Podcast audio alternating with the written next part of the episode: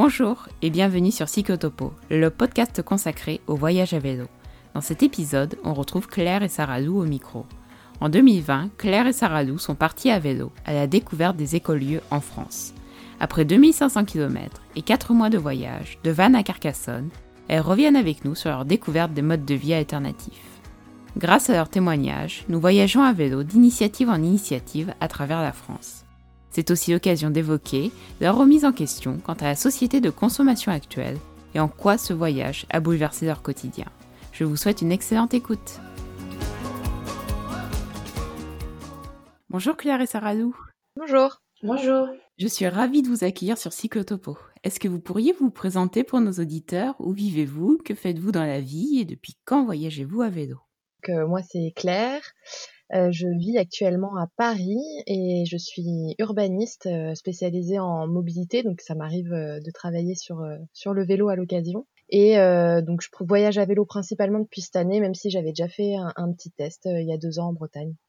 Je m'appelle Sarah Lou, J'habitais à Paris avant le voyage. Depuis la fin du voyage, euh, je ne suis pas encore très décidée à vivre dans un endroit précis. Sinon, moi, je suis juriste de formation. Et là, je m'apprête à, me lancer dans un, projet de formation qui, me permettra de devenir euh, pépiniériste. Pour ce qui était du voyage, c'est mon premier voyage à vélo. Et avant ça, je faisais du vélo euh, en ville ou pour, pour des balades, mais pas des grands voyages.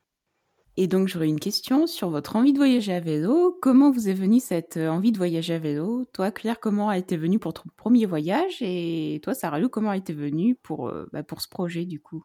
C'est lié à l'origine, je pense, mon intérêt pour le vélo, à mes études en urbanisme, etc.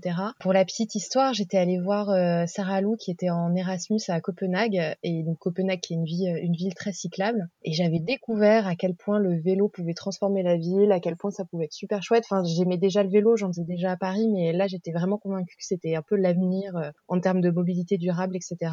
Donc déjà, mon intérêt pour le vélo, il vient, il vient principalement de là. Enfin, c'est un peu le déclencheur, quoi. Après, sur le voyage à vélo, je sais plus trop. C'est quelque chose qui me trottait dans la tête quand même. Euh, c'est lié à ça. Et euh, je sais que j'ai une cousine qui, voyage à vélo et ça m'a vraiment donné envie de sauter le pas. Et donc euh, pour le premier voyage, en fait, on lui a emprunté du matériel avec mon copain pour pour tester, pour faire cinq jours cinq jours de vélo en Bretagne. Et voilà, c'est comme ça que j'ai commencé à faire du voyage à vélo. Pour le voyage, ce voyage-là en particulier, euh, puisque moi j'en avais pas fait avant. En fait, c'était parti d'une idée euh, depuis, euh, ça, fait bien il y a trois ans que j'avais pensé à un voyage des alternatives. On en avait parlé avec Claire de, cette possibilité de voyager, de visiter de, plein de lieux différents où les gens vivent d'une autre manière, un autre mode de vie, plus respectueux de la nature. Et, euh, et, à la base, le vélo n'était pas forcément, enfin, on n'y avait pas forcément euh, pensé au premier abord. Et puis euh, finalement, au fil des mois et des discussions, on, s'est rendu compte que bah, le mode de, voyage en vélo, c'était, ça aurait été parfait avec la finalité de, le but de, ce voyage, euh, qui était de vivre euh, différemment et à un rythme plus lent, qui nous permettait de voir plus de choses, de voir des choses qu'on n'aurait pas vues en voiture et qui nous permettait d'être euh, vraiment autonome euh, et d'avancer euh, tout de même à un bon rythme, mais pas trop vite. Et donc, Sarah Lou, tu vas me permettre de rebondir sur votre grand projet de 2020. Donc, vous êtes partie à la découverte des initiatives écologiques en France en utilisant le vélo comme mode de déplacement. Est-ce que vous pouvez nous présenter un peu votre projet? Quelle région avez-vous traversé Combien de temps a duré votre voyage? Quelles alternatives avez-vous visitées? Assez concrètement, euh, nous, notre voyage, il a quand même pas mal porté sur euh, l'ouest de la France. C'est euh, là qu'on a voyagé en particulier. Donc en fait, on a commencé en Bretagne, en Sud-Bretagne, dans la région de Vannes. Et ensuite, donc on est passé par le golfe de Guérande et puis on a descendu tout le long de l'Atlantique jusqu'à La Rochelle, donc en prenant la Vélodyssée. Et ensuite, on est allé un peu plus dans les terres en passant donc par la Charente et euh, en découvrant euh, ces magnifiques départements que sont la Charente-Maritime, euh, la Dordogne, le Lot, etc. Euh, ensuite, on est descendu plus au sud, on est allé dans le Lot-et-Garonne euh, vers Agen. Et enfin, on a fini en région Occitanie, vers, euh, vers Toulouse et Carcassonne. Et puis bon, à la toute fin, on s'est un peu dirigé vers l'est. On, on, a pris, on a pris un train pour aller jusqu'à Aix-en-Provence, pour aller faire une petite retraite de yoga et, et clore ce voyage en se recentrant un peu sur nous-mêmes. Et donc tout ça, ça a duré 4 mois. On a fait 2500 km. L'objectif euh, du voyage, c'était de, de s'inspirer de projets déjà existants, des personnes euh, qui avaient créé euh, des lieux, qui, qui vivaient d'une autre manière, d'un autre mode de vie vraiment ancré dans leur, dans leur territoire, en, en, respectant la nature, pour nous-mêmes s'enrichir et pour peut-être se donner une idée après de, de, comment on pourrait vivre nous, dans quelle région on voulait s'installer, parce que aussi c'était l'idée de visiter des, régions de France pour, euh, pour peut-être un jour euh, quitter la ville. Et est-ce qu'à la base, vous aviez prévu un, voyage aussi long ou finalement la durée, euh, peu importe la durée, vous l'avez définie en cours de route? Est-ce que vous aviez prévu de partir plusieurs mois dès, dès le début? Hum, Ça, on avait décidé en amont parce que Claire toi, tu avais des contraintes avec ton travail, donc euh, forcément, euh, on, devait quand même délimiter. Et bon, alors, on avait décidé de partir en été et quatre mois parce que après, après fin septembre, ça, il commence à faire aussi plus froid. donc, donc vous êtes parti euh, pendant, on va dire, la période de relâchement euh, liée au Covid. Est-ce que vous avez eu des doutes au début sur la faisabilité du voyage? Parce que j'imagine que c'est un voyage que vous aviez prévu de longue date. Il n'aurait pu ne pas se faire à cause du Covid. Comment vous avez géré la situation? Est-ce que vous avez remis en cause le voyage ou est-ce que finalement vous saviez que vous pourriez partir quoi qu'il en soit? Alors c'est vrai qu'on l'avait prévu de très longue date, enfin ça faisait au moins un an qu'on s'était vraiment décidé de on part ensemble. Sarah Lou avait déjà l'idée avant, mais moi je lui avais dit ok on, le fait, moi je pose un congé sans solde, on y va. Quand le Covid est arrivé, bon bah ça nous a tous pris par surprise, hein, et puis euh, les gens m'ont un peu dit alors le projet de voyage, je me suis dit oh bah c'est bon, euh, dans trois quatre mois ça sera résolu, il y a pas de souci. Bon les choses s'est un peu éternisé et j'avoue que moi j'ai eu un petit doute à un moment donné, sachant que prenez un congé sans solde, donc il y avait un côté j'allais pas euh, partir si finalement on pouvait pas faire ce qu'on voulait, etc. Ça me semblait compliqué de, prendre cet engagement-là. Donc euh, c'est vrai qu'à un moment j'ai un peu douté. Taralou on parlera après, mais elle beaucoup moins. De toute manière, Taralou elle partait de quoi qu'il arrive, donc euh, elle avait plus de travail, plus de maison à Paris. De toute manière, elle allait, euh, elle allait voyager d'une manière ou d'une autre. Moi j'ai un peu plus douté, mais finalement en en parlant, on s'est dit bon, on va commencer à un endroit où on va rester un peu plus longtemps. Ils avaient annoncé l'histoire des 100 km, etc. Donc on s'est dit on va aller euh, à côté d'Île aux Moines, on a une amie qui peut nous domicilier et puis on fera des, des autour. Donc on, est parti comme ça en fait. Et justement, comment est-ce que vous avez choisi les alternatives écologiques que vous visiteriez pendant tout votre voyage? Est-ce que vous les avez aussi choisies longtemps avant? Ou est-ce que finalement ça s'est fait euh, tout au long du voyage? Bah, finalement, comme euh, on, s'est un peu, justement, on a un peu douté avec le Covid, euh, bah, finalement, on s'y est pris un peu plus tard que prévu. À la base, on avait quand même prévu de les contacter euh, bien en amont. On a commencé à contacter les premières personnes peut-être un mois avant ou plus. Et donc, en fait, on a juste prévu les deux premiers woofings. Et, et l'idée, c'était donc de choisir des projets qui nous intéressaient, comme des projets en maraîchage. Ça, c'était quelque chose qui nous parlait. On a commencé on a commencé par ça, on en a visité pas mal d'ailleurs. Et, euh, après, tout ce qui était euh, euh, lieu de vie collective, et aussi des tiers-lieux, par exemple, des, associations des, qui, qui, promeuvent la permaculture, par exemple. C'était ce type de lieu. Et en fait, ça s'est vraiment fait au fur et à mesure après, sur place.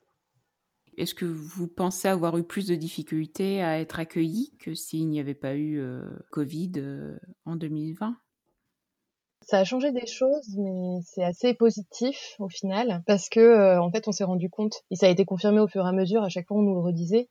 Il y a vraiment eu une explosion des demandes euh, pour aller faire du woofing, pour aller visiter des éco-villages, etc. avec le Covid. Alors déjà parce que euh, bon bah les gens étaient un peu coincés en France quand même, mais aussi parce que les gens avaient une volonté de voir d'autres choses, voir qu'est-ce qui était possible en dehors de la ville, en dehors de, de ce système-là. Donc, euh, donc c'est assez positif. C'est vrai que sur le woofing, c'était compliqué si on n'avait pas organisé bien longtemps à l'avance, par exemple, ou euh, même pour visiter un éco-village qui nous tenait vraiment à cœur, il a fallu qu'on réserve le week-end vraiment longtemps à l'avance. Mais voilà, c'était finalement assez positif cette conséquence du Covid. On va passer maintenant un peu plus sur le matériel. Comment avez-vous choisi vos vélos pour, pour ce voyage? Au tout début, moi j'avais comme idée de, de créer un, vélo moi-même euh, dans l'atelier d'auto-réparation euh, qui était à côté de chez moi, Vélorussion à Bastille. Et en fait, euh, bah, il y a eu le Covid. Et, donc là, ça a compliqué un peu les choses pour ce qui était du matériel d'occasion, accéder à l'atelier. Il a fallu un peu se décider plus vite. Alors heureusement, on avait commencé à aller essayer des vélos avec Claire dans les boutiques de Paris quand même avant pour, pour sentir des, sensations, voir ce qui nous plaisait plus. Et, donc en fait, ça s'est accéléré en mars euh, juste avant le Covid, euh, j'ai fini moi par me décider sur un vélo euh, neuf, un Fuji Touring, que j'ai acheté à la veille du confinement. T'as eu de la chance. et, est-ce que tu avais des, critères spécifiques, Sarah Lou, pour, pour ton vélo? Je voulais un vélo qui était pas trop lourd, assez solide, et, sinon il n'y avait pas de critères fallait qu'il me plaise quand même un peu physiquement et puis fallait que je sois vraiment bien dans la posture ça a été clair en fait quand je suis montée dessus, c'était euh, la posture qui m'a tout de suite parlé. Ouais, c'est vrai, tu as vraiment eu un coup de cœur pour, euh, pour ce vélo, si je m'en souviens. Et toi, Claire, du coup, tu avais déjà un vélo euh, suite à ton premier voyage? Non, pour le premier voyage, j'avais emprunté le vélo de ma cousine. Donc là, bah, pareil, on est allé regarder donc des vélos, grande incertitude sur alors qu'est-ce qu'il me faut, qu'est-ce qu'il faut comme type de posture, etc. Euh, bon, j'avais repéré sur internet euh, les fameux euh, vélos Farad Manufacture, qui sont un peu les, références en termes de vélos de voyage. J'avais mis une alerte sur le bon coin du coup. Et donc là, bah, le vélo de voyage typique de Farad Manufacture est sorti vraiment pas à Paris, pas loin de chez moi, etc. Donc pas, pas loin avant le confinement, je me suis dit bon bah je vais essayer de, de voir si je peux pas, s'il me plaît, si je peux pas l'avoir, etc. Euh, bon, le confinement est arrivé entre temps, donc au final, j'ai pas pu l'essayer euh, avant avant le confinement, et c'est que en sortant du confinement que j'ai pu aller le tester. Donc c'était pas très longtemps avant le début du voyage, mais je me disais que de toute façon, il, irait. Euh, enfin, j'étais assez sûre que que ça conviendrait pour pour le voyage, et effectivement, je suis montée dessus et il m'a vraiment bien plu très confortable, euh, très solide, très robuste, euh, un peu plus lourd que celui de Sarah Lou. Donc euh, ça c'est vrai que c'est quelque chose à prendre en compte. il est vraiment bien adapté, je pense, effectivement faire le tour du monde, etc. C'est chouette, c'est un vélo que tu vas pouvoir garder vraiment, vraiment longtemps et tu vas pouvoir faire de nombreux voyages à vélo. Ouais, c'était un peu l'idée. Quand même, moi, j'avais envie de me dire que c'était pas juste pour ce voyage-là et t'es convaincu que de toute manière, j'aurais envie de faire d'autres voyages. Ça s'est complètement confirmé. Niveau équipement du vélo, vos deux vélos sont équipés de porte-bagages à l'avant ou à l'arrière ou uniquement à l'arrière? Alors les porte-bagages, on a avant-arrière. C'était pour euh, permettre. On s'était dit que ça allait quand même équilibrer euh, le poids de, nos bagages. Et euh, effectivement, c'est quand même hyper confortable. Ça permet une bonne stabilité du vélo. parce qu'on a entendu parler aussi de voyageurs où on a essayé parfois des, personnes qui n'avaient pas à l'avant et c'est vraiment différent. Puis le vélo euh, peut facilement tomber euh, quand on est à l'arrêt, enfin c'est pas agréable. Oui, et puis un des trucs qu'on nous avait pas du tout dit dans les magasins de vélo, etc. Et je pense qu'il est important au final, c'est que les bagages à l'avant amortissent les chocs. Et donc c'est plus confortable en fait, de ce point de vue-là aussi. Et toujours en termes de, matériel, est-ce que vous possédiez du matériel de précédents voyages comme la tente, réchaud euh, ou autre Ou est-ce que vous avez acheté la plupart de, votre équipement? Euh, moi, j'étais bien équipée en termes de matériel de voyage. J'avais déjà tente, euh, sac de couchage, matelas.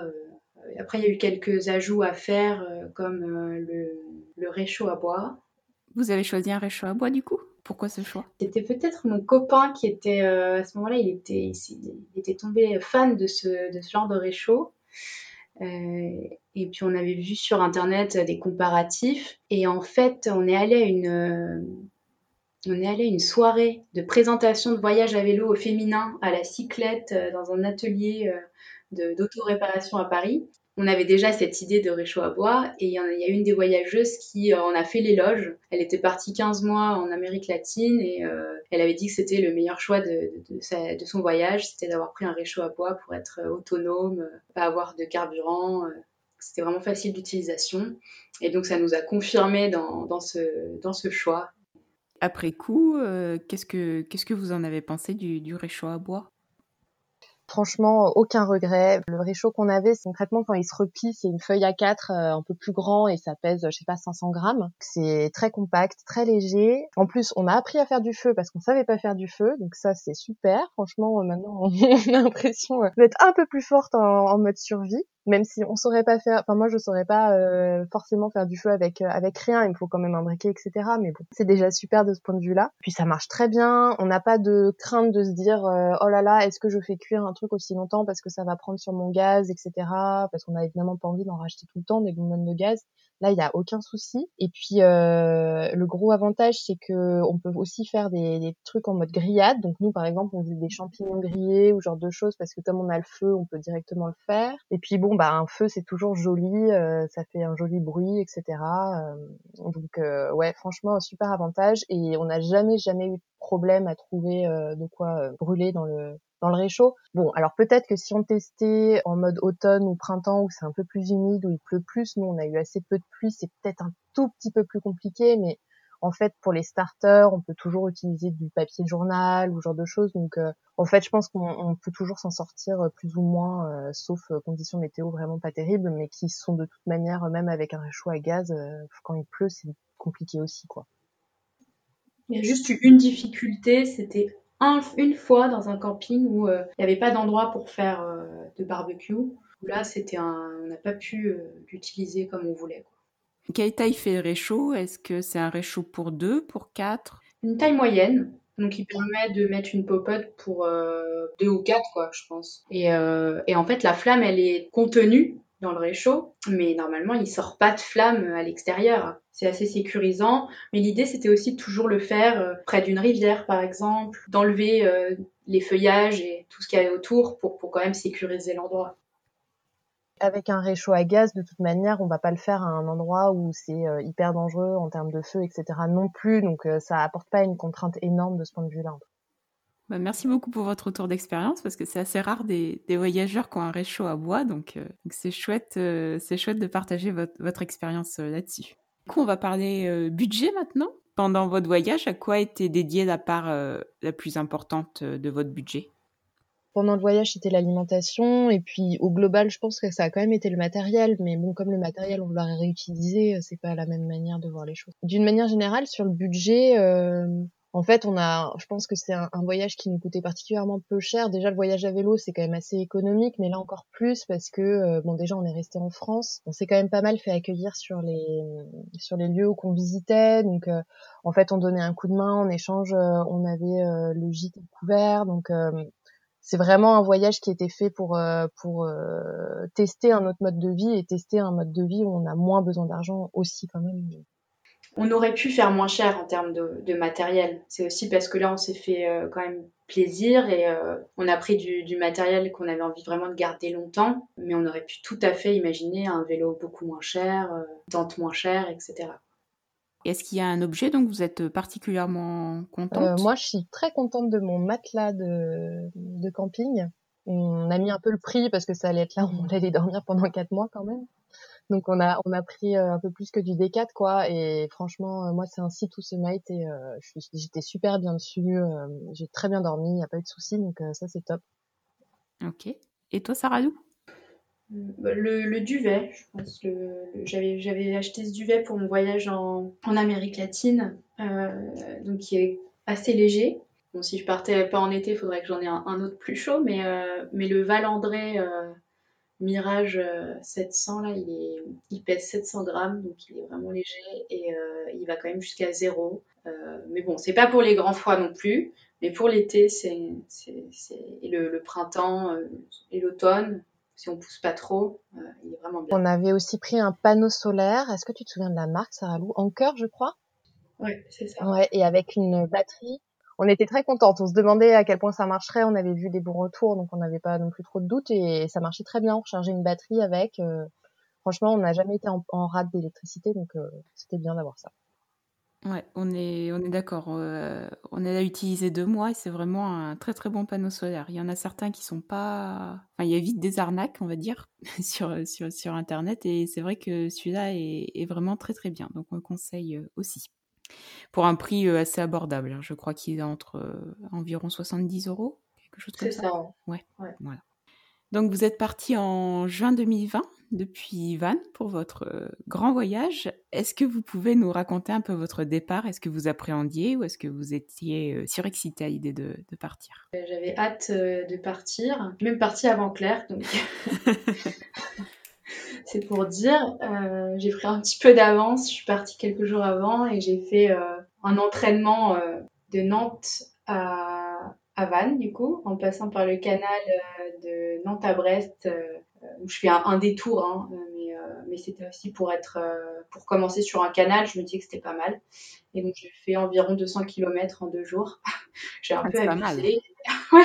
pour le, le, premier jour, je suis allée vraiment à la limite, mais c'était bien. J'ai vu les, les, sensations physiques. Euh, j'ai pu dire à Claire un peu les, premières sensations en avant-première et, et, et c'était cool. Et après, quand on s'est retrouvés ensuite à, à l'île aux moines, alors là, c'était, ouais, on était, était très excités à l'idée de partir.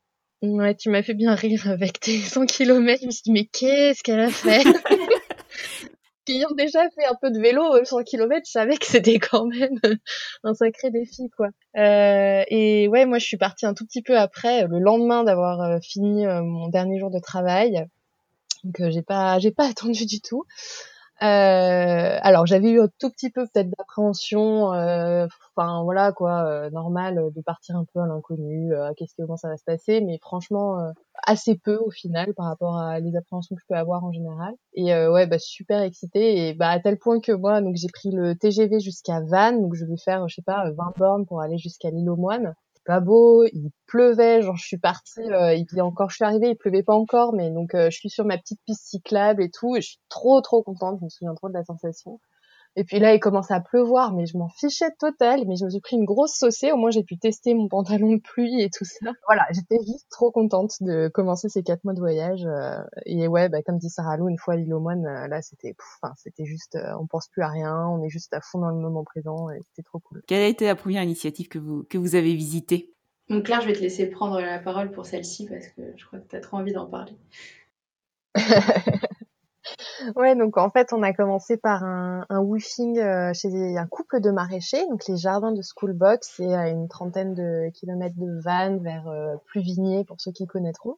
Et euh, bah c'était, c'était vraiment trop bien. On a commencé super fort, c'est-à-dire qu'en rétrospective, franchement, c'était un des endroits où on est resté longtemps, qui était mieux. Enfin, je pense que c'est l'endroit où on est resté longtemps, c'est-à-dire on est resté une dizaine de jours, qui nous a le plus marqué, je pense. On a eu plein d'autres choses qui nous ont marqué, mais on est resté moins longtemps. C'est euh, en fait un couple de maraîchers qui vivaient en région parisienne jusqu'à il y a trois ans et euh, qui ont décidé de tout lâcher pour partir s'installer, faire du maraîchage. Ils ont quatre filles notamment qui ont entre deux ans et neuf ans donc euh, sont sacrément accrochés parce que le maraîchage ça demande beaucoup de temps et quatre filles ça demande aussi beaucoup de temps. Euh, et donc un couple super accueillant, euh, qui ont enfin une super approche à la fois dans l'éducation de leurs filles, mais même d'une manière générale par rapport à l'humain, c'était on se sentait super libre là-bas, super libre de faire ce qu'on voulait, de, de, de le faire de la manière dont on avait envie de le faire, etc.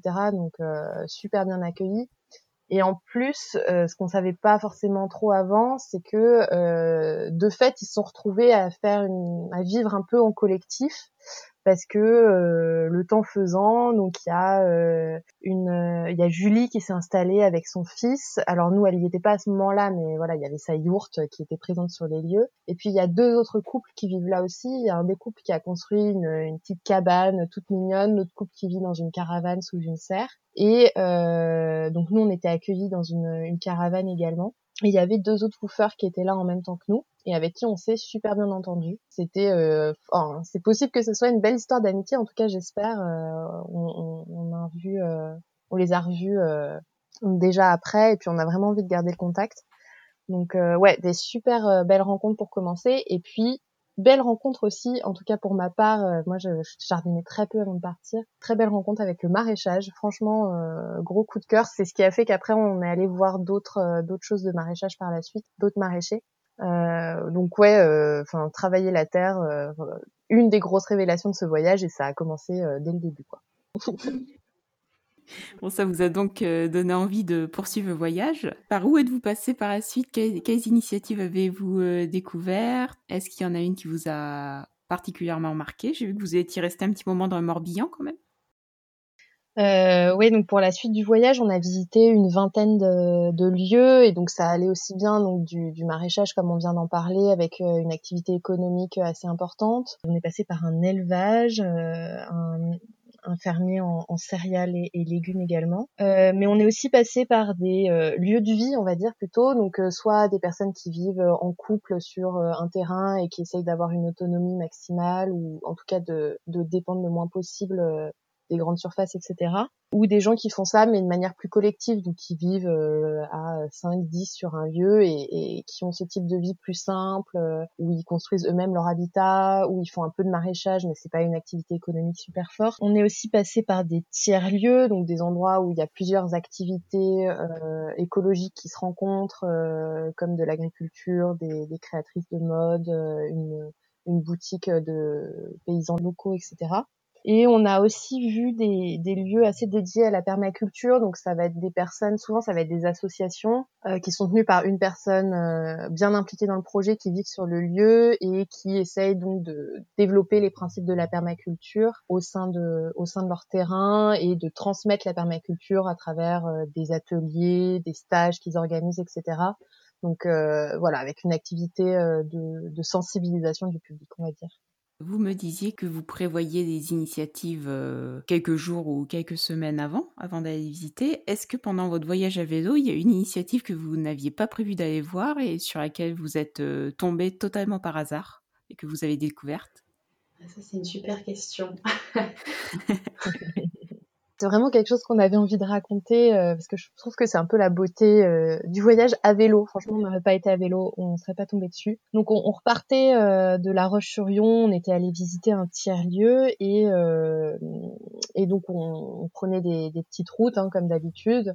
Je crois qu'on essayait plus ou moins de suivre un itinéraire vélo de la, région, mais non pas très bien indiqué, etc. Je, je sais plus bon, on se perd un peu, quoi. Genre, euh, on sait pas trop, on essaye un truc, on dit, mince, c'était là qu'il fallait tourner. Bon, regarde, tant pis, de toute façon, cet itinéraire, il est pas dingue, on passe plutôt par là, non, non, non.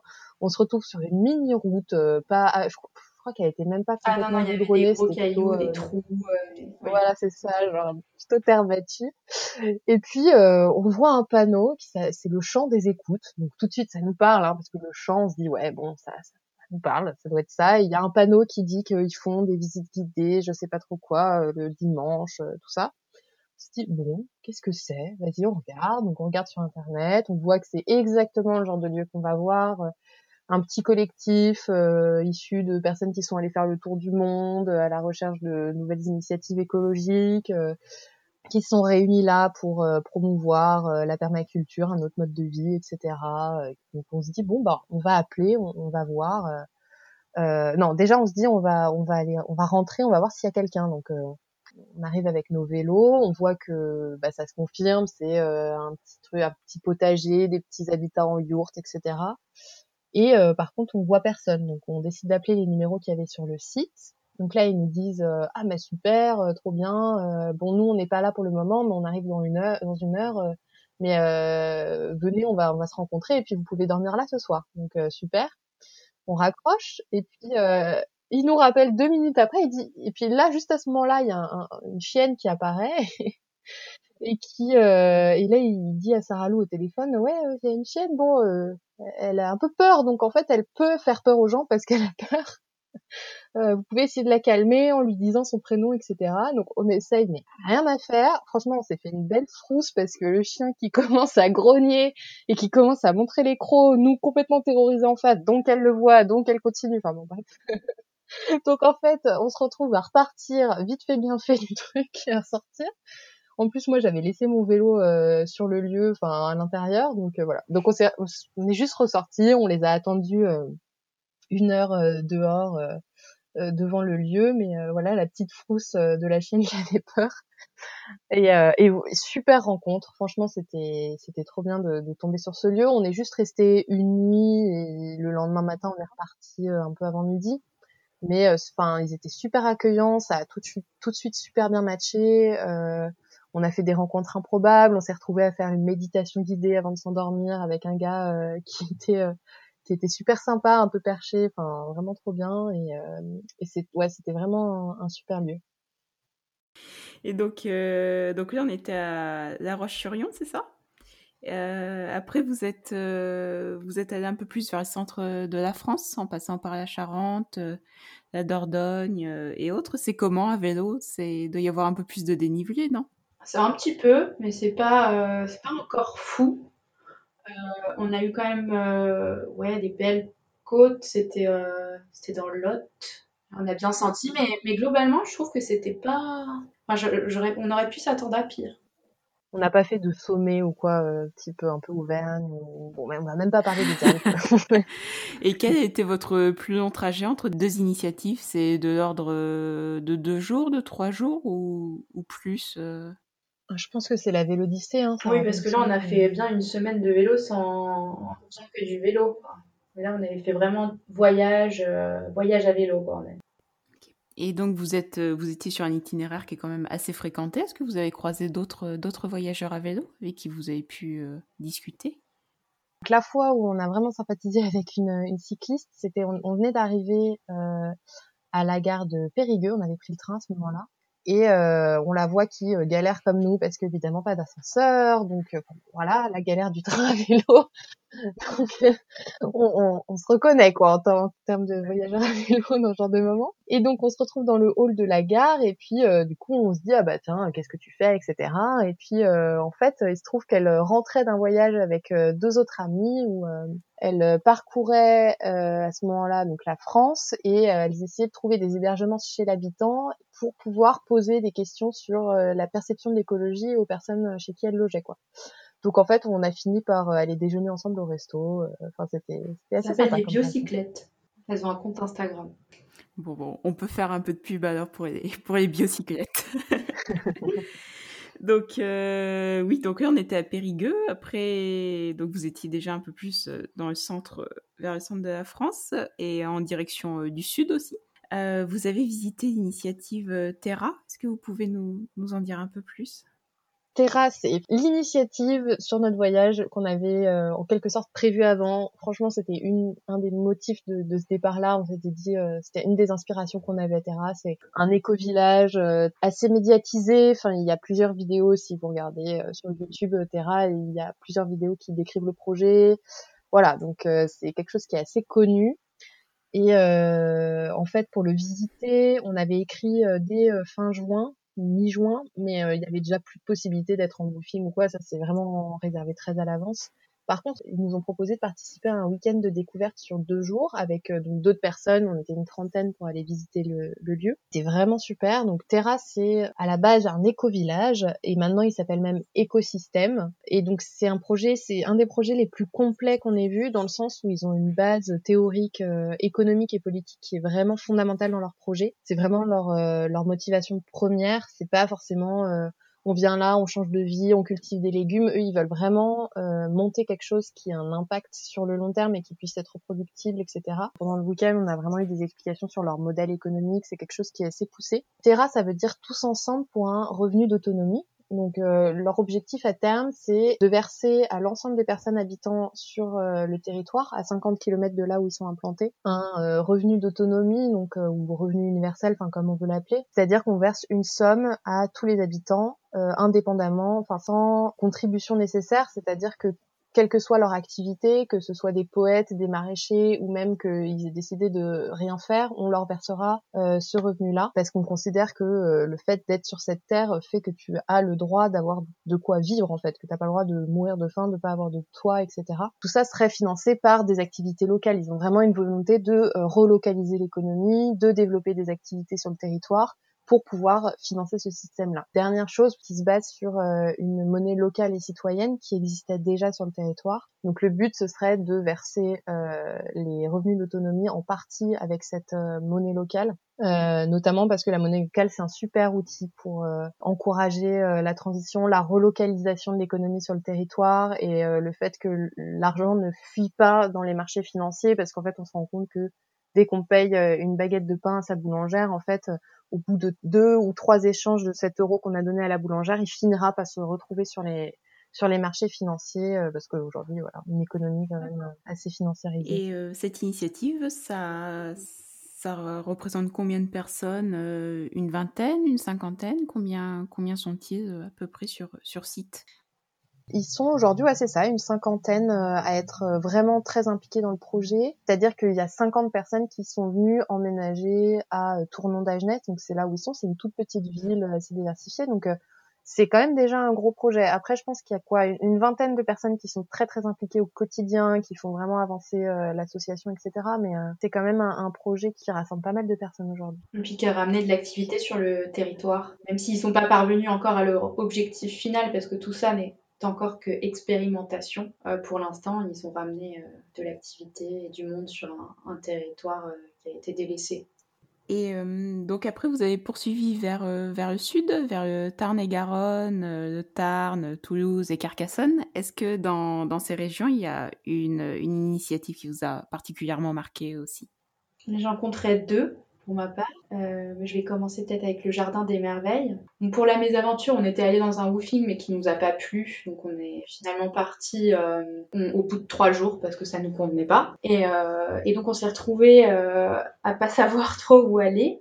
Quand on était dans le Tarn, on a recommencé à regarder un peu les, listes qu'on avait faites et ce qu'il y avait autour. Et on s'est rendu compte qu'il y avait un jardin qui s'appelle le Jardin des Merveilles qui était vraiment à côté d'où on était une trentaine de kilomètres, qu'on avait noté d'ailleurs dans, nos recherches euh, en amont du voyage, euh, qui est un jardin en permaculture avec une pépinière et ils font aussi des, formations en permaculture. Et là, on s'est dit, mais en fait, il faut vraiment qu'on y aille. Et quelques jours avant, on voit qu'il y a une formation en permaculture qui va être donnée euh, bah, deux jours après. Et là, on se dit, mais en fait, euh, c'est peut-être un signe, il faut, il faut qu'on s'inscrive à cette formation. il restait malheureusement plus qu'une place, mais, euh, finalement, ils ont ouvert euh, une place en plus pour qu'on puisse venir toutes les deux. Et on a fait un stage d'une semaine en permaculture dans ce super jardin. Alors moi, ça m'a pas mal parlé parce que j'ai vraiment cette idée de faire, d'ouvrir une pépinière un jour. Et euh, comme là, il y avait une pépinière, plus un jardin d'expérimentation en permaculture ouvert au public avec des visites, euh, plus euh, cette partie formation, c'est vraiment l'activité qui m'a donné le plus envie. Et il y avait une deuxième initiative, il me semble euh, ouais, donc les demoiselles, c'est la dernière initiative qu'on a faite. C'est ouais, franchement, quand je regarde comme ça, je me dis ah ouais, on a commencé euh, par un truc trop bien, on a fini par un truc trop bien, voilà, c'était top. Euh, et en plus, c'était aussi euh, du maraîchage et du maraîchage, on va dire, en activité économique assez intense, dans, enfin dans le sens, c'est les deux qu'on ait vu les plus beaucoup de choses qu'on a vues. L'activité de maraîchage, elle n'est pas forcément centrale ou elle génère pas forcément un, un revenu euh, hyper important. Euh, bon, elle génère jamais un revenu hyper important quoi qu'il arrive, mais là, elle, elle se dégage un SMIC par exemple. Donc euh, c'est deux maraîchères. Donc nous, ça nous tenait à cœur notamment d'aller voir euh, des femmes qui font du maraîchage aussi, parce qu'on avait juste vu des hommes ou des couples euh, hétérosexuels. Donc voilà, on avait envie de voir ce que ça donnait. Donc c'est deux associés, deux amis. qui se sont retrouvés à reprendre la ferme en bio où elles travaillaient avant, donc toutes les deux. Et euh, ça nous a beaucoup plu déjà parce qu'on a vu un peu une autre forme de maraîchage où elles ont quand même un peu plus de terrain que ce qu'on avait vu avant. Ça reste une petite euh, une petite ferme, hein, mais bon, un peu plus grand que ce qu'on avait vu. Et puis bon, bah surtout, c'est franchement, euh, c'est les gens qu'on y a rencontrés. Hein. Beaucoup de fois, euh, c'était quand même lié aux gens. Hein, quand ça nous a plu, il faut qu'on qu'on ait un bon feeling avec les personnes qu'on rencontre. Et là, ça s'est super bien passé. Euh, elles étaient super sympas, super accueillantes, euh, super rigolotes. C'était, enfin, c'était plein d'énergie de travailler avec elles, etc. Et en plus de ça, franchement, euh, le lieu où on était, enfin la région, donc c'était euh, c'était vers Carcassonne, à ouais, Limoux. Tout à fait, je connais. Euh, bah voilà. donc c'est vraiment une super région. Il y avait, enfin franchement, il y a plein de gens euh, qui sont un peu dans la mouvance alternative, écologique, etc. Et notamment, nous, on était logés chez une des maraîchères qui euh, vit sur, euh, sur un lieu où ils sont, euh, je pense, 10-15 personnes à vivre. Et donc, elle, elle vit dans une yourte. Il y en a qui vivent donc dans une, une petite cabane maison qu'ils ont construite. Euh, il y a aussi un, ce qu'ils appellent le chalet, qui est un super euh, bâtiment euh, hyper original construit par la propriétaire des lieux. Et donc là, bah voilà, c'est des gens qui sont vraiment dans une logique de, de vivre avec moins. Pour y aller, c'est une route hyper escarpée en montée, etc. Et donc ce lieu-là, euh, bah, c'était super de rencontrer toutes ces personnes, de voir qu'il y avait euh, cette envie euh, dans cette région et puis sur ce lieu-là de vivre autrement, d'expérimenter d'autres modes de vie, etc. Puis aussi, on a croisé au jardin un gars qui nous a pas mal marqué, qui qui en fait donne un coup de main aux maraîchères une fois par semaine. En échange, il, il récupère tous les légumes qu'il veut. Euh, et surtout, lui, il essaye de vivre sans argent. Donc, son but à terme, c'est de faire ça. Donc, euh, évidemment, enfin, de ce fait-là, il n'a pas de travail. Il essaye plus de faire du troc. Il se déplace euh, à vélo, notamment. Donc, ça, ça nous a bien plu. Ou, et sinon, enfin, là, il n'a pas de voiture. il essaye de, faire du troc pour pour prendre pour pour sa nourriture, etc. Donc, ça, c'était aussi super intéressant de, croiser toutes ces personnes, d'avoir un peu cette effervescence autour de nous pour pour finir le voyage. En quoi le vélo a facilité euh, pour vous euh, votre voyage? En quoi, euh, par exemple, est-ce que les gens étaient surpris de vous voir arriver à vélo? Est-ce que c'est quelque chose de courant Est-ce qu'il y a d'autres voyageurs qui le font Alors, en fait, au début du voyage, ce qui était marrant, on ne s'attendait pas forcément à ça, c'est qu'il y avait beaucoup de regards sur nous quand on arrivait dans une petite ville ou on était un peu, euh, on devenait euh, une attraction, enfin le centre de l'attention, ce qui n'était pas, ce qui pas dans notre nature à la base, donc euh, c'est un peu déstabilisant. Ou les gens qui te, qui te disent un mot alors que tu es à l'arrêt quelque part, ils te demandent ah, mais qu'est-ce que tu fais, où tu vas, ah c'est bien, enfin déjà ça, en ça c'est forcément ça rapproche des gens quoi, le vélo, parce que on peut facilement te parler alors que même tu es sur ton vélo. Donc vous avez achevé votre voyage début octobre. Euh, après tous ces mois de, voyage et de rencontres, comment s'est passé votre, votre retour à la vie euh, sédentaire, entre guillemets? Alors moi, euh, bon, ça a été un peu compliqué le retour, honnêtement. on s'était fait un petit sas de décompression dans une, maison à une heure de Paris pour pas tout de suite revenir à Paris, Paris, enfin surtout pour moi. Euh, et ouais, ça a été un peu difficile de revenir à la ville. Euh, alors en plus Covid, contexte Covid début octobre qui commence à monter, couvre-feu puis confinement, donc ça, ça a pas aidé. Puis un des trucs qui m'a marqué, c'est le bruit. Alors maintenant, je me suis réhabituée, ça y est. Mais quand je suis rentrée, je trouvais que tout était tellement bruyant, enfin tout le temps du bruit, il y a toujours des voitures qui passent, etc. Ça, c'était un peu dur la découverte de la vie à la campagne, pour moi, c'était ça. C'est, dis donc, les gens, ils parlent doucement, et puis il y a moins de bruit, et puis voilà, quoi. Euh, et puis même d'une manière générale, euh, ouais, j'ai eu un petit coup de déprime en rentrant quand même. Ça va un peu mieux maintenant. Je me suis dit, bon, de toute manière, euh, il faut que tu avances, et puis tu repartiras, et, puis tu changeras de vie à un moment donné. Enfin, je, sais que je le ferai un jour, même si c'est pas maintenant. Donc voilà, c'était quand même un peu difficile de, quitter le vélo, de revenir euh, travailler, de rester assis toute la journée, de, rester enfermé, en plus avec le confinement. Voilà. J'en doute pas. Et toi, Sarah Lou J'ai quand même eu un petit moment euh, ouais, de mou euh, où bah, on change un peu de quotidien, parce que finalement, notre quotidien, c'était de changer de lieu tout le temps, d'être en mouvement, de se dépenser.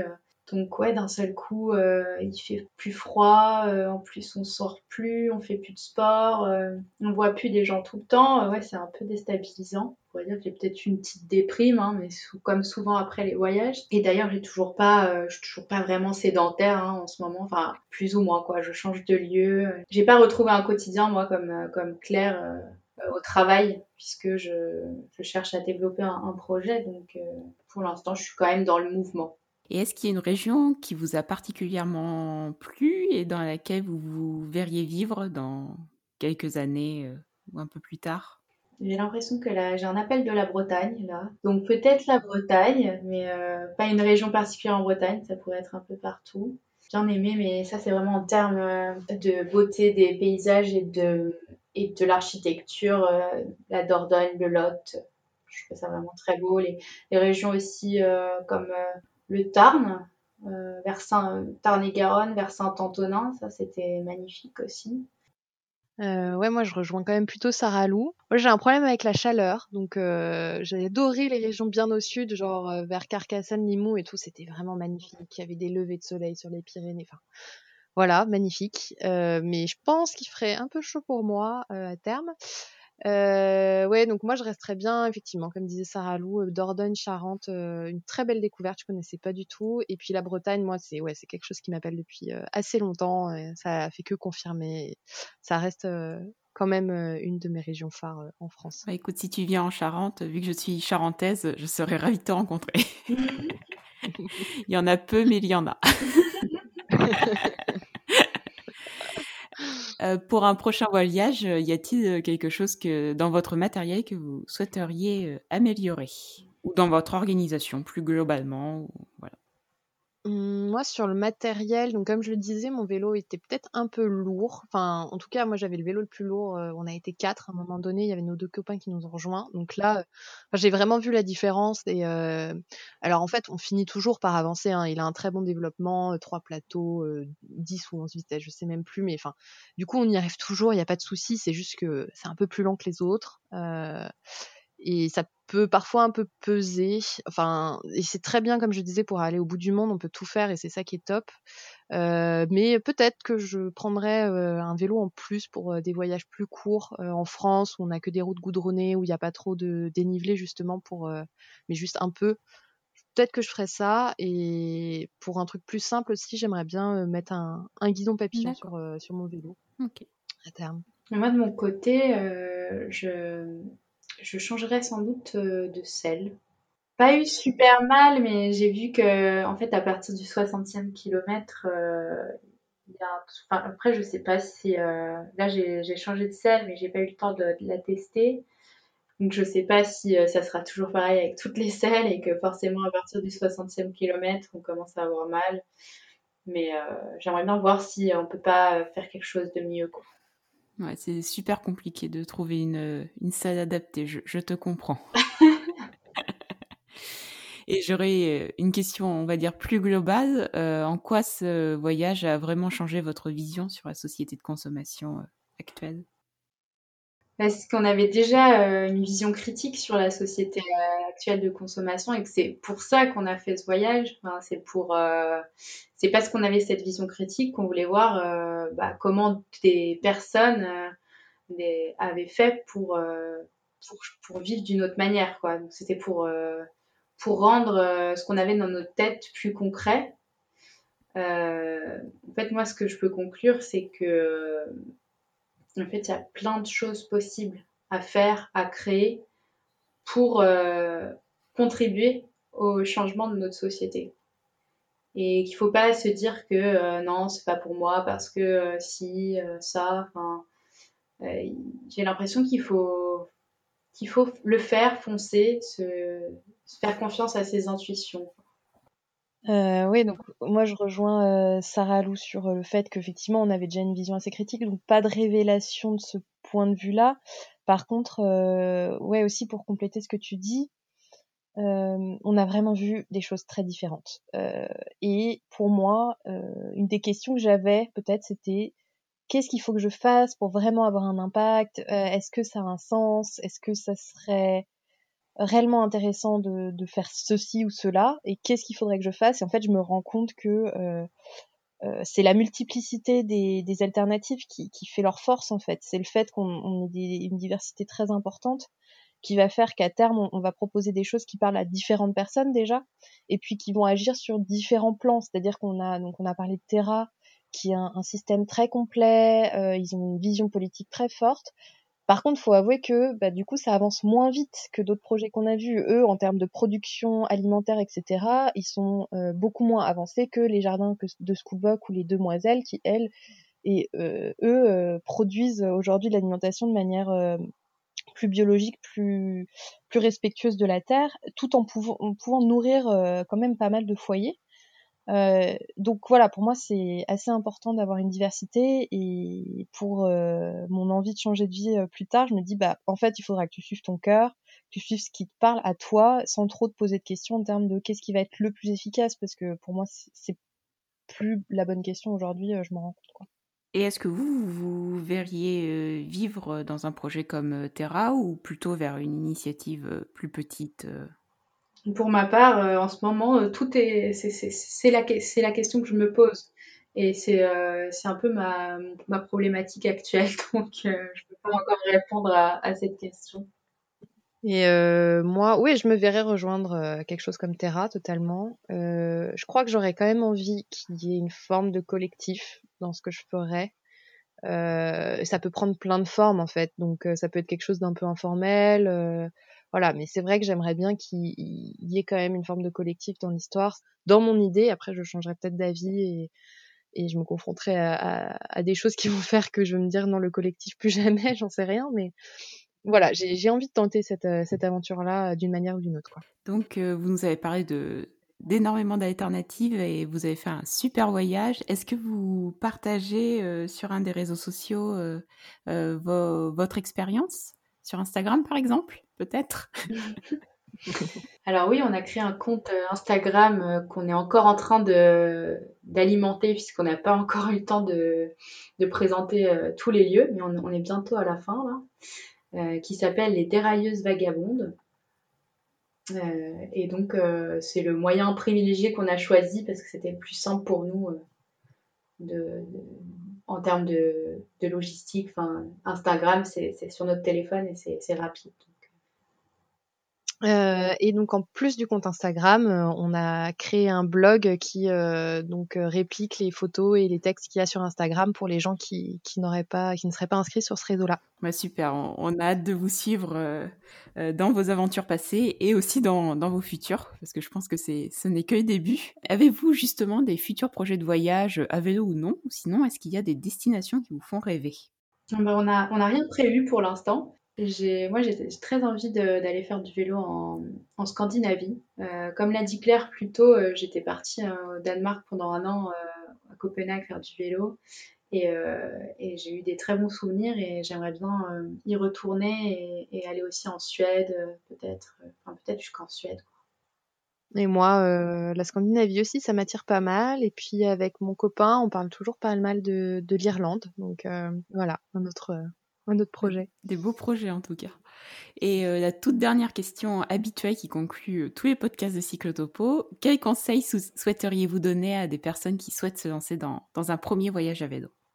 Déjà pas trop euh, réfléchir, enfin pas trop y surpenser à l'avance, on va dire, dans le sens où globalement, nous, tout s'est très très bien passé. Pas eu de plus que ça, de mésaventures ou quoi que ce soit. On n'a même pas crevé une fois à la preuve, donc ça peut arriver.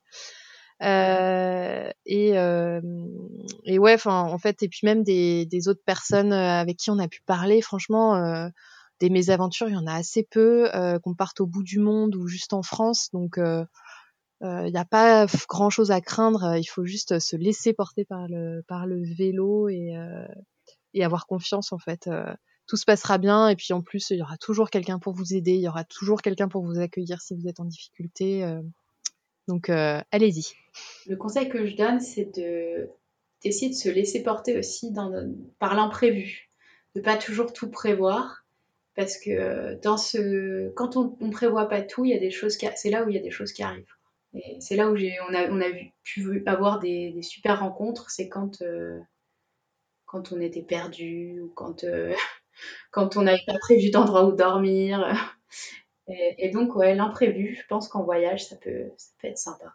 C'est toujours pendant les plus grosses galères que, que surviennent les plus beaux moments, généralement. bah, écoutez, je vous remercie euh, beaucoup pour votre témoignage, Claire et Saradou, sur, euh, sur votre euh, voyage à la découverte des initiatives écologiques en France. Merci d'avoir partagé votre expérience et je vous souhaite plein de belles aventures à vélo. Bah, merci à toi. Merci.